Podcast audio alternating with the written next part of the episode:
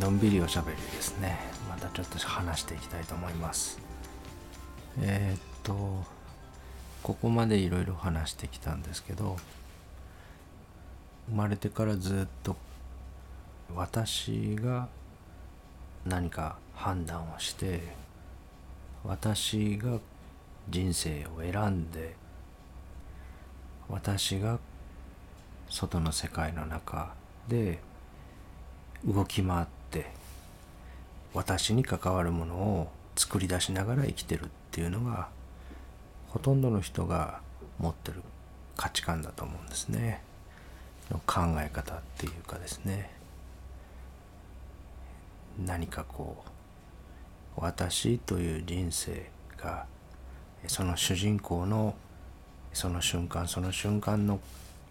選択によって生み出されているっていうかね。そういう感覚で生きておられる方がほとんどだと思うんですよね。で私もそう思ってました。私が頑張ったからこの結果を手に入れたんだと。私がうまくやったから物事はうまくいき私がミスをしたから失敗が起き私がまずいことをしたから傷ついた人が生まれたと。その時私は加害者で傷ついた人は被害者だっていうようなこういう世界観ですね。で私っていうものが幻だと。その人生を切り盛りしてきたその私っていう存在が実は存在してないよっていうメッセージ。でこれまでも話の中にはそういうものはいないんだけどっていうようなことを何度もそうだよねって言ってもらってる人と話してるかのように喋ってきてるんですけどそこをちょっともう一回立ち止まって、私っていうものが本当にいないのかどうかっていう、まあ、このメッセージの核心のところですね。そこにちょっと今日はとどまってみたいと思うんですねとどまってそこからそのテーマにとどまっている時に訪れるものをちょっと見ていってみたいというふうに思うんですね。最初にこう思うのは私っていうものが何か「Who am I?」っていうものすごく根源的な問いなんですけどこの問い自体をしないまま一生を終えられる方も結構いるんじゃないかなって思いますね。自分なんかもたまたま何かの巡り合わせでこういう気づきがあって見え方が変わってきたっていうことがありましたけどそうでなければもうこの私っていうものが、えー、ガチッと固くあってそれが世界から分離していてそれを世界の中で切り盛りして手に入れたり失ったりしながら過ごしていくっていうそういうふうな考え方しか知らないで一生を終えてた可能性も非常に高いかったなっていうふうに思いますね。でそれが、えー、いやちょっと待てというか実はその私なんていないんじゃないかっていうきっかけになったのはやっぱりその自分に次から次へと浮かんでくる考えですね。思考ですね。いわゆる3つ目の世界ですね。それが自分が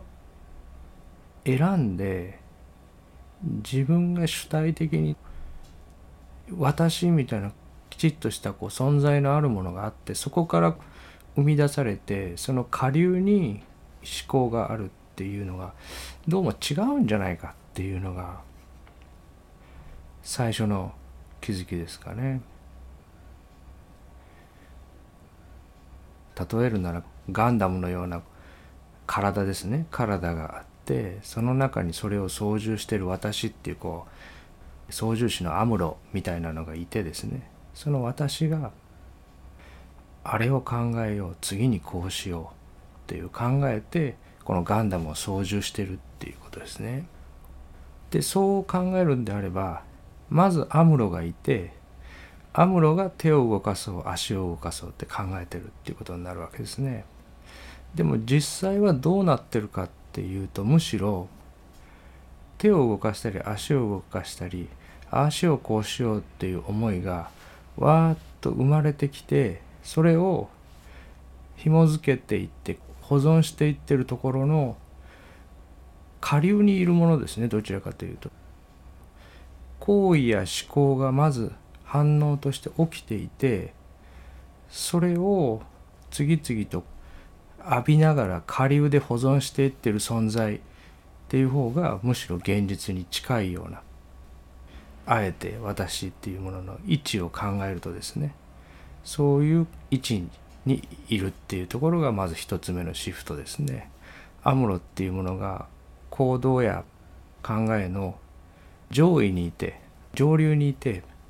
そのアムロが考えているっていうのはそのアムロはいないよっていうのが今の正直な感覚ですね。うん、っていうかありえないって言いますかね仕組みを考えていくと。うんっていうふうに思いますね。で腑に落ちるっていうことはここはやっぱりとっても大事でまだそこをいやいやいやそんなことを絶対認められないと自分というものがこの体の中に司令塔みたいなのがいてそれが動かしてるんだ。それが喋ってるんだ。それが選択して生きてるんだ。っておっしゃる方は是非ですね一日のうち30分。まあ無理だったら10分15分でも構いません。全く動かないでいて自分で考えない。これから15分間自分は何も考えないっていう命令をそのアムロさんに出してみてもらってほしいんですね。別のことでもいいですこれからこういうことだけを考えるっていうふうにこれを考えるっていうふうに考えを自分で選択して自分で固定化できるかどうかやってみてほしいんですよね。そもそもその3つ目の世界っていうのは大脳ので、えー、行われてる演算の総称なんですね。だから主に前頭葉とかそういう場所が関わってると思うんですけどでもその前頭葉だけではなくていろんな側頭葉とか後頭葉とかでいろんな場所も立ち上げることもやってるけどもそこを解釈するとこもやってると思うのでここって指させるような脳の一部じゃないと思うんですけどその全体で演算してるものの総称が3つ目の世界ですね。その3つ目の世界が割れた鏡って言われるのはその思考そのものが何から生み出されてるかっていうとニューラルネットワークですね。神経細胞のネットワークから生み出されてるわけですね。で神経細胞っていうのは1対1じゃなくていろんな並列回路なんですね。直列の1対1の回路じゃなくて一つの細胞が無数の他の細胞と手をつないでるわけですね。だからある刺激が入った時に全く相反するような回路が反射的に動くわけですね。あるものを見た時にあこれいいなっていう思いともう一方でこれに近づいたらまずいなっていう思いが同時にそれこそ分裂したような結果が同時に起こるわけですね。それは平行回路だからですね。である場所でじっとして座っていて何かを考えようと思っていても裏で別のプログラムも動いてるわけですねずっと。今この瞬間に危険が差し迫ってなかったら3日前に危機を感じたこと1週間前に衝撃を受けた事件みたいなのの200手先300手先を読むプログラムもじりじりじりじり裏の方で並列に動いてるわけですね。でさっき見た果物の映像もちょっと残っててそれが食べたいなっていう思いとかあいつにあんなこと言われたなとか明日こうしようかなとか今ちょっとお尻が痛くなってきたなとかトイレに行きたいなとかいろんなことがいっぺんに同時に演算されてるんですね。でそれを次から次へと飛び移るかのように受け取ってるっていうのはこれちょっと観察さえしていただければもうあの明らかだと思うんですね。自分が何か考えようと思ってることを選んでそれを考えるっていうことがちゃんとできてるかどうかっていうのをちょっとチェックするだけで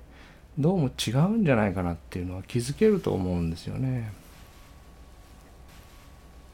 あることを考えようと思ってて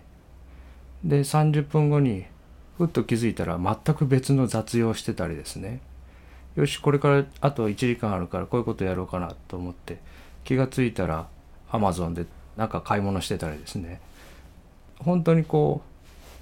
う自分が何を考えるかっていうことをコントロールしてないっていうことはよくよく落ち着いてみるとわかると思うんですね。もちろんその一連の流れの中には今度のことはどれだけの金額がかかるかなみたいな思いついた後に1万円足す1万円は2万円みたいな計算を流れの中でやってることはあります。なのでその流れの中にとどまってる時にはその流れの後半は俺がやってるみたいな感覚を持たれる方はあるかもしれないんですけどいつの間にか別のことに飛び移っていて別の思考も降ってきていて脈略もあまりなくでかつ脈略があっても相反するような考えがですね次から次へこう降ってきてるっていうことはちょっと落ち着いて観察すればわかると思うんですね。これは信じるとかどっちだとか言って議論するとかそういうことではないような気がしますね。なので思考考えですね考えっていうものが自分の中に主体があってアムロみたいなのがいてそれが考えているわけではなくて次々と訪れてはまた消えていってるものそういう性質のものだっていうふうにまず分かるっていうことですかね。それは脳の神経細胞のその仕組みみたいなのを考えてもアムロみたいなリーダーですね、まあ、会社の社長みたいなのが脳のどこかにいてって考えるよりは全体としてわーっと平行演算が動いていてそれを次から次へ受け取っていてそれをストレージする時に下流にいてですね紐付ける相手先として便宜上を立てられてる存在って考える方がずっとこうしっくりくるっていうか細胞の仕組みとの相性がいいと思うんですねそういうふうに考える方がはるかにね。社長が脳のどこかにいてそれが全ての命令を出してるっていうよりはですねでそういうふうにこう次から次へ降ってくる思考が1日に大体6万個生まれてるって言われてますね。でそのうちの95%は昨日と同じものだで目の前に危険なものや体に痛みが走ってる時には私なんて立ち上がってる暇はなくて今ここのこの瞬間のサバイバルに全身全霊を傾けるわけですね。だけどそこがある程度安全で特に問題がないってなった時にそういう雑念回路って言われるような自動車のアイドリングみたいに一日中ずっと動いていてで95%昨日と同じような思考がぐるぐるぐるぐるずっと回ってるって言われてるようなそういう思考ですね。でそういう今ここに2手目3手目が緊急に読む必要がないっていう時に50手目100手目のことを並行的に演算しだしてそこの中に自我って呼ばれるものがなんか私がやってきたとか私が生きているみたいなものがあるような気がするそういうものがあるような気になっているっていうかそういう仕組みだと思うんですね。でもともと水たまりの水面に映ってる景色みたいなこうホログラムみたいな映ってるものですよね。一つ目の世界から二つ目の世界へ電気信号で送られて大脳の中で立ち上がってる二つ目の世界っていうのはホログラムみたいなものですね。でそのホログラムがこの個体しか見てない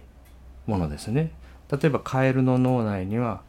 カエルの2つ目の世界が猫の脳内には猫の2つ目の世界が立ち上がってるわけでそれは他の個体には見ることできないですね。世界中の大会にはコナミがたくさん立っていて生き物の数だけコナミが立っていてコナミの中に脳という臓器があってそこにホログラムのように水たまりに浮かぶ景色が2つ目の世界がその生き物のコナミの数だけ立ち上がってるわけですね。でその一つ一つのコナミの中に立ってる2つ目の世界は他のコナミからは見えないわけですね。でじゃあ他のコナミから見えないからその波のものか？っていうとそのホログラムを作り出すシステムはそのホログラムとは全く関係なく作り出されてるわけですね。もともと一つの受精卵だったのが37兆個の細胞に分裂して今こういう映写機の映写システムを作ってるわけですけどその分裂を自分たちはコントロールしてないですよね。一つの細胞が二つに分裂するためにはそこの中にある染色体とかそれからミトコンドリアとかですね細胞質の成分とかそういうものが両方の分裂後の細胞がちゃんとサバイバルできるように、えー、分かれて分裂してその分裂のためのコピーが正常に行われてきちんとくびれが始まって切れ目が終わってっていうそう奇跡的なプロセスが全てうまくいかないと一つの細胞が二つの細胞に増えないわけですね。分裂することはできないわけですね。で細胞が一回一回増えていって正しい場所に正しい形で正しい臓器として配置されて初めてこの体になるわけですねその細胞の郵送がうまくいかなくて右肩の場所に親知らずが生まれてもいいし腰の辺りに肺ができてもいいし腎臓の場所に目ができてもいいわけですね。分裂の途中で失敗して移動する途中で止まってしまえばですねそういう個体が生まれてもいいわけですね。でその個体は当然サバイバルできないので途中でお釈迦になって生体になるまでにはいかない。でここでこの状態で見ているものを正確に上映してこうやって声を発して息を吸うっていうベンチレーションをしてそういうシステムが動いてるっていうことはたった1個の受精卵が37兆個の細胞へ分裂する37兆回奇跡的なことがうまくいって初めてこの個体になってるわけですね。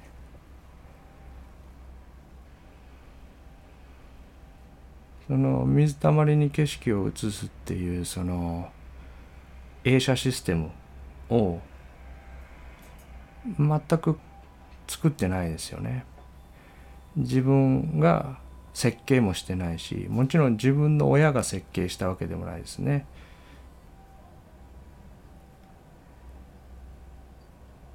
自分の親たちもこの生まれてくる個体のどこに肝臓を作ってどこに肺を作ってどういう網膜にしてどういう神経繊維の走行にしてっていうの全く設計してないですよね。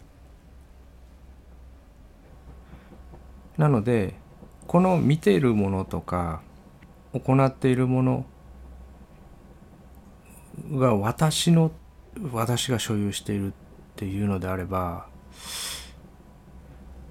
その水たまりに映った景色の方がこの水たまりは俺だって言ってるようなもんですね。そのホログラムの方が映写機が俺だって言ってるようなそういうこうひっくり返った感じですね。そのホログラムを作り出してるのは明らかにその一つ目の世界にある個体の方ですよね。その網膜とか網膜に酸素とかグルコースを糖分ですねを供給するための供給システムの方が映像を立ち上がらせてるのにその映像の方が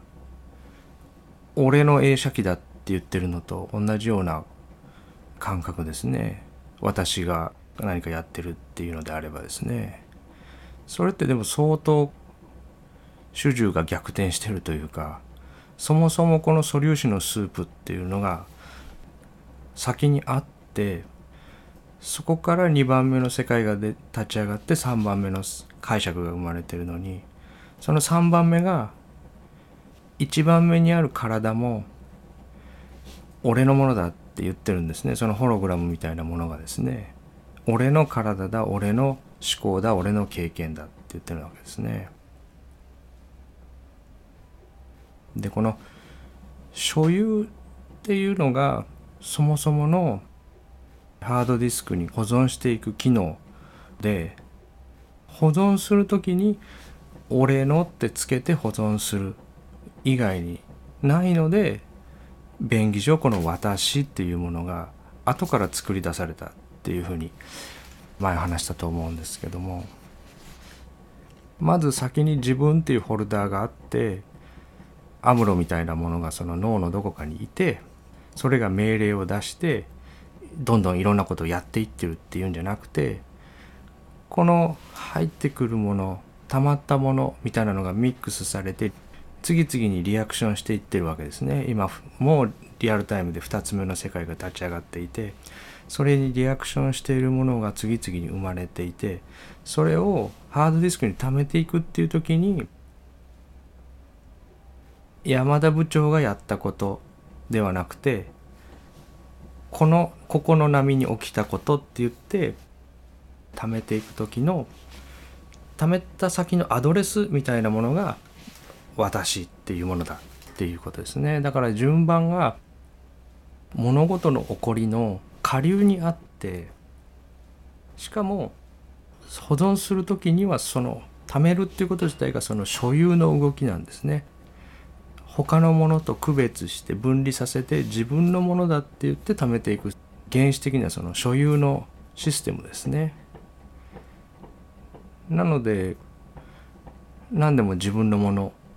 自分のっていうふうにしていく衝動っていうのがとても原始的なんだと思うんですね。でこの見た景色も自分が見た自分が喋った自分が経験したっていうふうにどんどんどんどん自分のものにして貯めていくわけですね。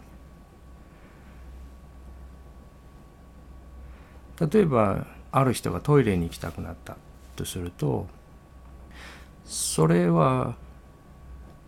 自分というものが体の中にいてですねそれがトイレに行こうと思ってトイレに行ってきたっていうふうにその人は思ってるんですけど実はそのトイレに行こうっていう思いは膀胱に尿が溜まった時に生み出されてるんですね。でその人がトイレに行こうって思う2時間ぐらい前にその1回前にトイレに行った。でその後から時間まあ体重のプロキロ1ミリまたは2ミリぐらいですね。だから60キロぐらいの体重の人だったら1時間に60ミリから120ミリの尿がどんどん作られていってるわけですね。黙々と体の中で作られてるわけです。でそれもコントロールしてないですね前1回前にトイレに行った後からその直後から少しずつ少しずつ尿が膀胱の中に生成されて溜まっていっていてでそれがある量に達した時に膀胱壁が引き伸ばされてそれが神経システムで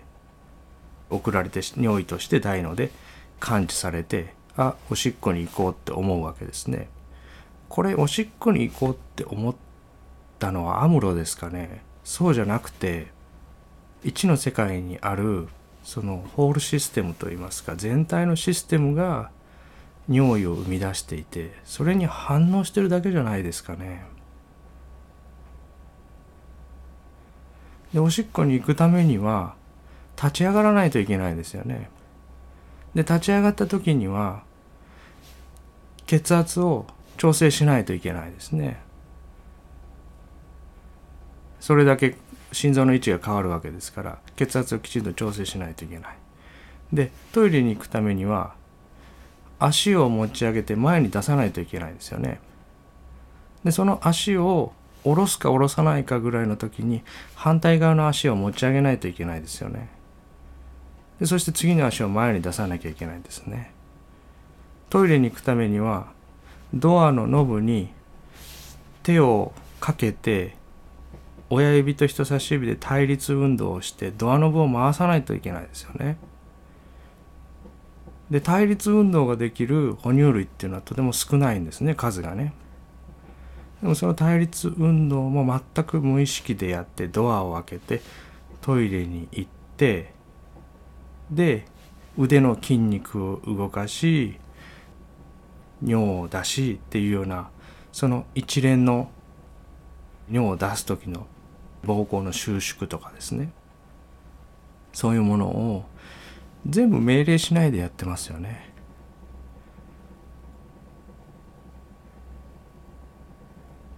でそのトイレまで歩いていってドアノブを開けて尿を排泄するっていう行為を支えるためには呼吸のベンチレーションがうまくいってないといけないですよね。そしたら横隔膜がきちんと作動してないとできないですよね。でその歩行をするための筋肉を動かすための糖分がちゃんと供給されてないといけないですよね。その筋肉を動かすだけの栄養分が筋肉に届いてないといけないですね。そのためにはその糖分をそのトイレに行くっていう行為の何時間か前に口から摂取してないといけないですね。そうしないとトイレに行けないですね。でその口から摂取する行為を朝起きた時にお腹が空いたってやってたわけですね。そこでお腹が空いたってやってて糖分を取り入れてるから筋肉が収縮して立ち上がれてドアが開けて尿が排泄できてるわけですね。その一連のシステムを何かこう私みたいな硬いものが中にいて命令して私がやったみたいに思って保存す思ってこう受け取ってるって言いますかね。そういう仕組みですね。実際の行為者はその俺がトイレに行ったんだと思ってるそれじゃないですよね。筋肉を作ってるもの網膜を作ってるもの横隔膜を動かしてるものがトイレに行ったんですよね。でそれあなた作ってないですよね。ご両親も作ってないですよね。祖父母も作ってないですよね。でそれを作ってるものは鳥の心臓を動かしてるものも猫の腸管を動かしてるものも同じものが動かしてるわけですね。あなたの肝臓で胆汁を作ってるものと魚のエラで海水から酸素を取り込んでるものは同じものが作り出して同じものがやってるわけですね。それをものって例え例えたとすればね私がこれをやってるって考えるよりははるかに公平な気がしますねその方がね。でそれはもうそのものって言われるようなものでもないし人のようなものでもないしただそういうことが起きているっていうだけなんですね。そういうものすごいシステムが完全に駆動していて今みんな映画見るのでも2,000円とかねお金払わないと映画見れないですけど何のお金も払ってないし感謝もしてなくてもこの世界が脳内に立ち上がってますよね。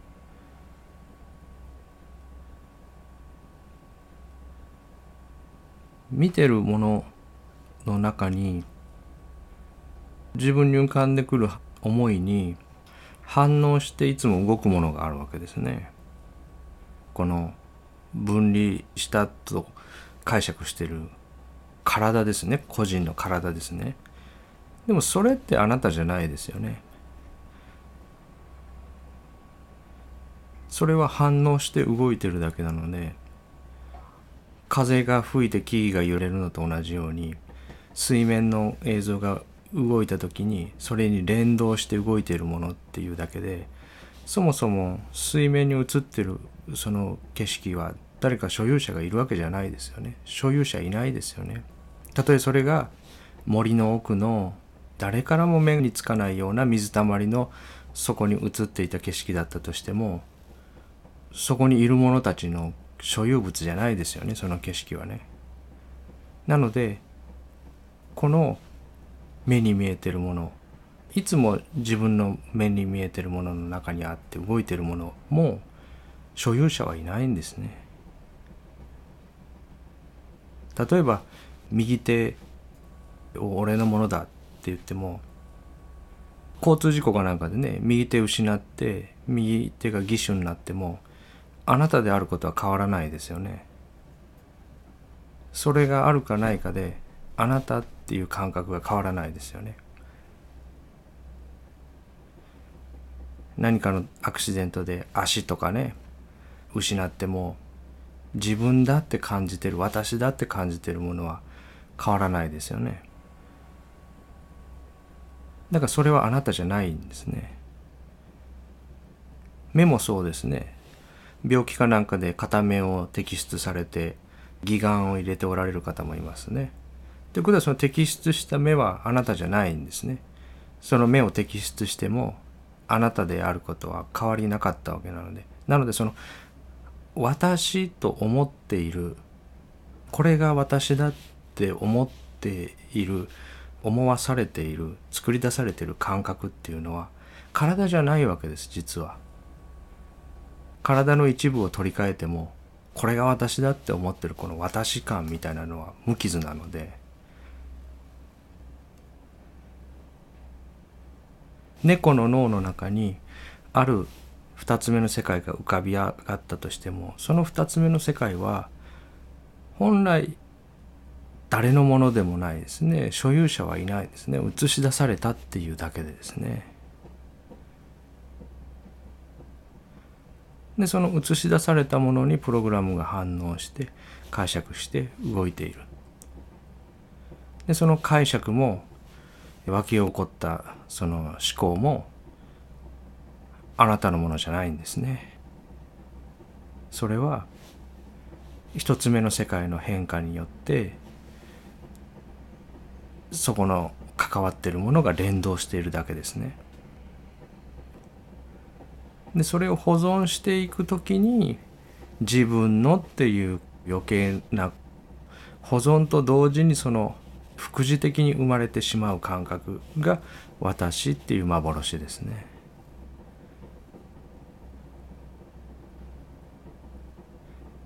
体が取り替わっても私っていう感覚は変わらないと思うんですねだから体は私じゃないですね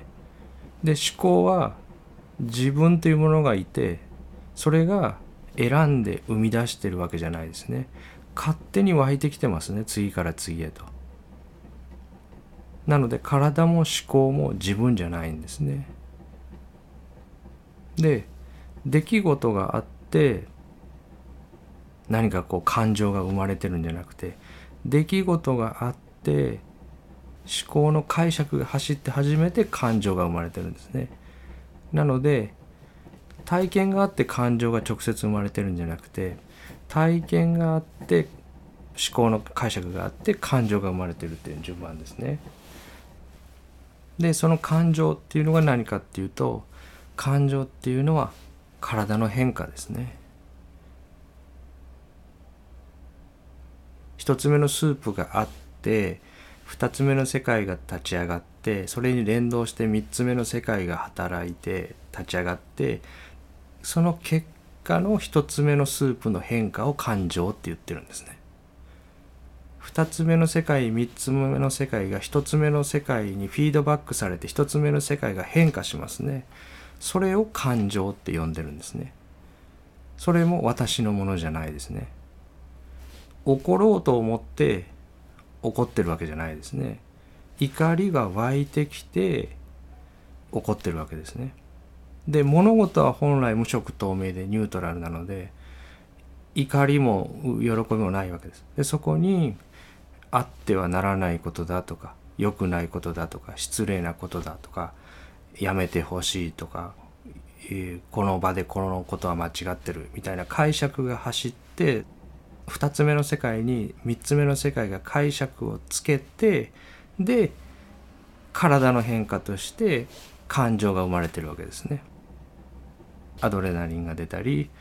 セロトニンが出たりそういうホルモン系が変化して体を変化させてるわけですね。短期的な変化だったら神経システムで筋肉を緊張させたり血管を収縮させたりして一つ目の世界を変化させるし長期的な変化だったらホルモンとかそういう長時間作動する物質で一つ目の世界を変化させるわけですね。その外的に必要なサバイバルに備えるための一つ目の世界の個体の変化を作り出してるですね。フィードバックとして。そこもコントロールしてないですよね。コントロールしてる気にはさせられてますけど、そう経験したってこう蓄えていく時に。なので本屋さんとか行くとですね私をどう扱うかみたいなマニュアル本がいっぱい売られてますよね。私に私がコントロールできないと。こうついついこんなことをしてしまう。ついついやめようと思ってるのにお酒飲んでしまうタバコ吸ってしまうダイエットしてるのに食べちゃう私に私がうまくコントロールできない。どうやったらいいんだろう。どうしたら私の感情をコントロールできるんだろう。また怒ってしまった。また自分の感情をコントロールできなかった。私が私をコントロールできてない。どうにかしてくださいっていうリクエストに対する本が本屋さんにたくさん溢れてますよね。メンタルトレーニングとか。自分をどう扱うかみたいな。コントロールできないんだったらそれあなたじゃないんじゃないんですかっていうことですね。アムロだったらガンダム動かせなきゃおかしいですよね。私が私の思い通りに動かせませんって言ってみんな悩んでるわけですね。それあなたじゃないでしょ。ないから動かせないんですっていう答えですね。あなただと思ってるものはそれあなたじゃありません。そもそも私が私を操作できるって思ってるところが違ってるっていう方が筋が良くないですかっていうことですね考えとして。思い通りになりません。思い通りになりませんって言ってみんな悩んでるわけですね。思い通りになるって考える方が不自然なんじゃないでしょうかっていうことですね。つまり操縦してると思わされてるんですね。どこかでね。操縦してないのに。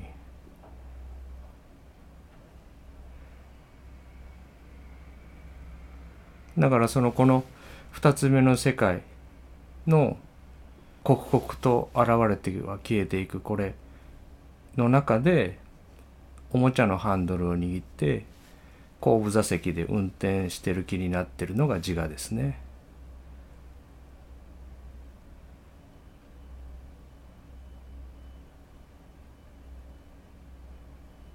自分が右にハンドル切ってるのに自分と思ってるそれが左に行っちゃうんですどうしたらいいですかって悩んでるんですねそのハンドルおもちゃじゃないですかっていうのが答えですね。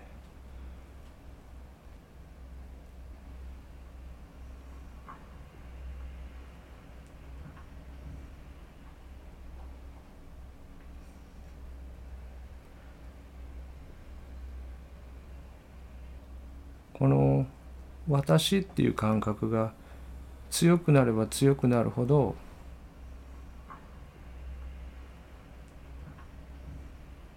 おもちゃのハンドルの通りにこのコナミは動きませんから2つ目の世界と3つ目の世界の乖離が大きくなりますよね。だからストレスや苦しみも大きくなるんですね。苦しさの大きさは私の大きさなんですね。この自分が動かしてる私自分が選択していい方を選んでこの局面この局面を私が切り開いてるっていうふうに私が大きくなればなるほど苦しみも大きくなっていってるんですね。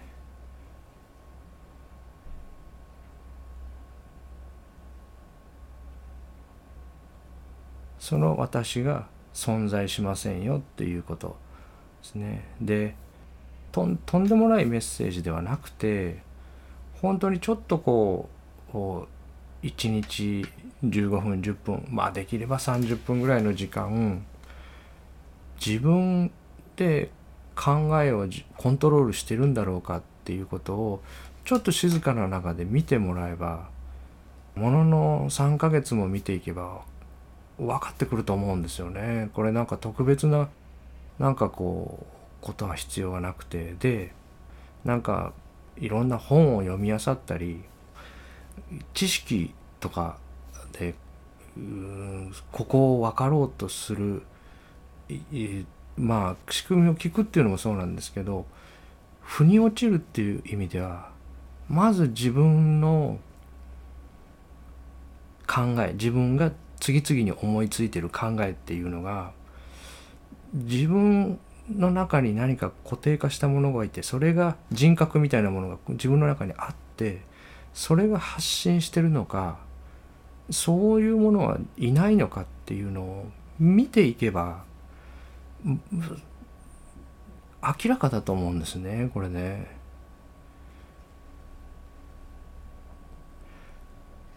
だから分かるっていうところはなんとか喋ってみようと思うんですけどこう腑に落ちるっていうところは是非ちょっとまあもしかしたらここまで聞いてくださってる方はもうそうだよねっていう人が残って聞いてくださってるのかもしれないですけどまだちょっと俺がなんいてこの世界の中で自分が頑張って自分がサバイバルしてるんだ自分が考えてるんだみたいに思われてる方がいるとしたらちょっとそこは体験しないと腑に落ちないところだと思いますね。いくら本を読んだり知識で行こうとしてもここはいけないところですね多分ね。っていうのは自我っていうかそのこ俺が俺がやってるんだっていうその俺俺さんですね俺さんはここは抵抗するのでで結局このメッセージが指してるのは自我の死なので自我はそこは抵抗しますよね。見てる毎日出会う人の背中側の情報がないみたいなのも自我は嫌な気がしますよね。それは落ち着いて考えれば真実だとしても嫌な気がしてこう耳を塞ごうとしますよねそういう情報にはね。なのでそういう自我を眺めてる時間みたいなのを取るっていうことですね。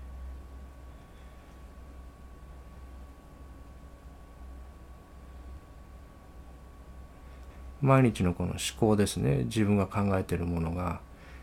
いかに脈略がなくて散らかってて本当に平行演算なのかっていうことはそんなに腑に落ちるのに長い時間かからないと思いますね見てくだされば。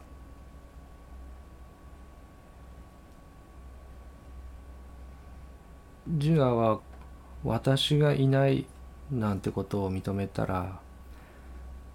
大変なことになると思って抵抗すると思うんですよね。だけど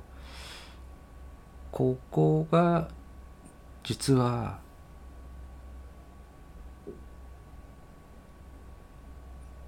本当の安堵の場所っていうか本当の安らぎのところはそこなんですよね他の人の中にも誰もいないっていうことなんですよ。自分の中にアムロがいないっていうことは他のまあモビルスーツですね。他のモビルスーツの中にも誰も乗ってないっていうことなんですね。自分だけがいなくて他の中には操縦しているものがいるってなるとこれまたちょっと話は変わってきちゃうんですけど他のモビルスーツの中にも誰もいないっていうことが分かってくると世界の見え方が変わってきますね。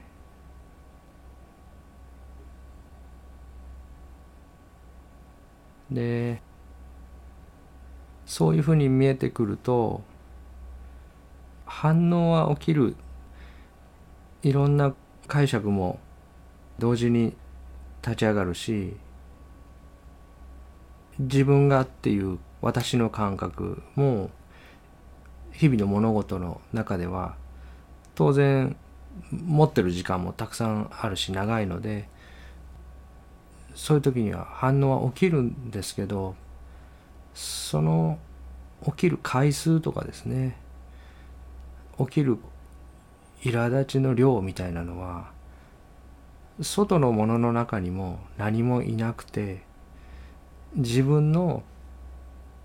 臓器を動かしているものと同じものがただそれらも動かしてる。ように見えてればその対象をこうアタックしようとか攻撃してこう変化させようとか自分が逃げ出そうとかそういうふうな思考になる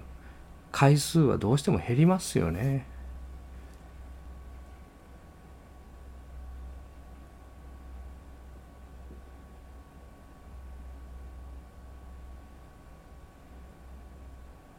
でこの個体自体も一つ目のスープの中で次々と周囲の環境と入れ替わってるわけですね。でここまでが私って線を引けるようなものじゃないわけですね。尿がおしっこに出てしまえばおしっこは私じゃないって言うんだったらじゃあ膀胱の中にある間は私か腎臓で生成された瞬間は私か私じゃないのか腸管の中に住んでる細菌は私じゃないのか細胞の中に住んでるミトコンドリアはもともと何億年も前には別の生き物だったのが細胞の中に共生するようになったって言われてますね。じゃあその今私の体を作ってる細胞の中にいるミトコンドリアは私じゃないのか何億という細菌が口の中腸の中に一緒に住んでるわけですね。でそれらも一つの大きな森のようなものが動いて変化しながら生きてるわけですね。だから私が東京から大阪に移動するっていうことは南朝っていう生命の塊の森が東京から大阪に移動するっていうことなんですね。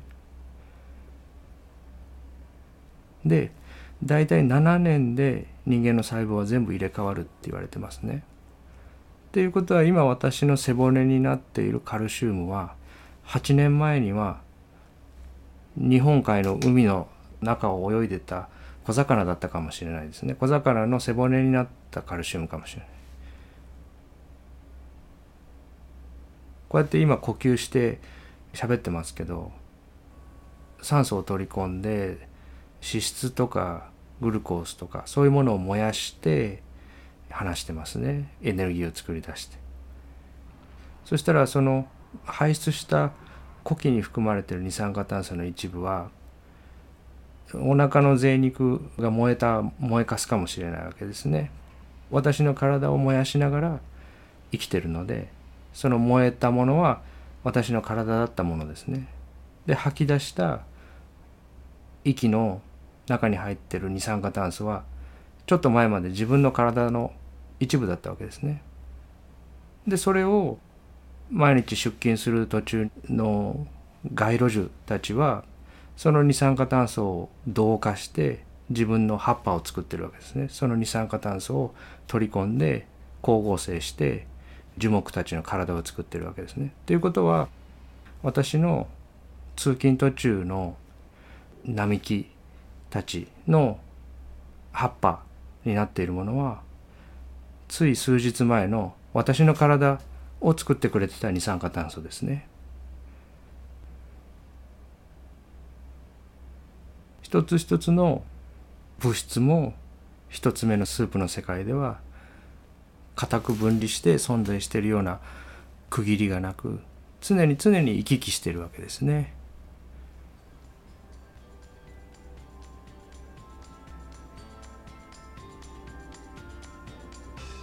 まあ、あの今日はこういうところで終わりにしたいと思います。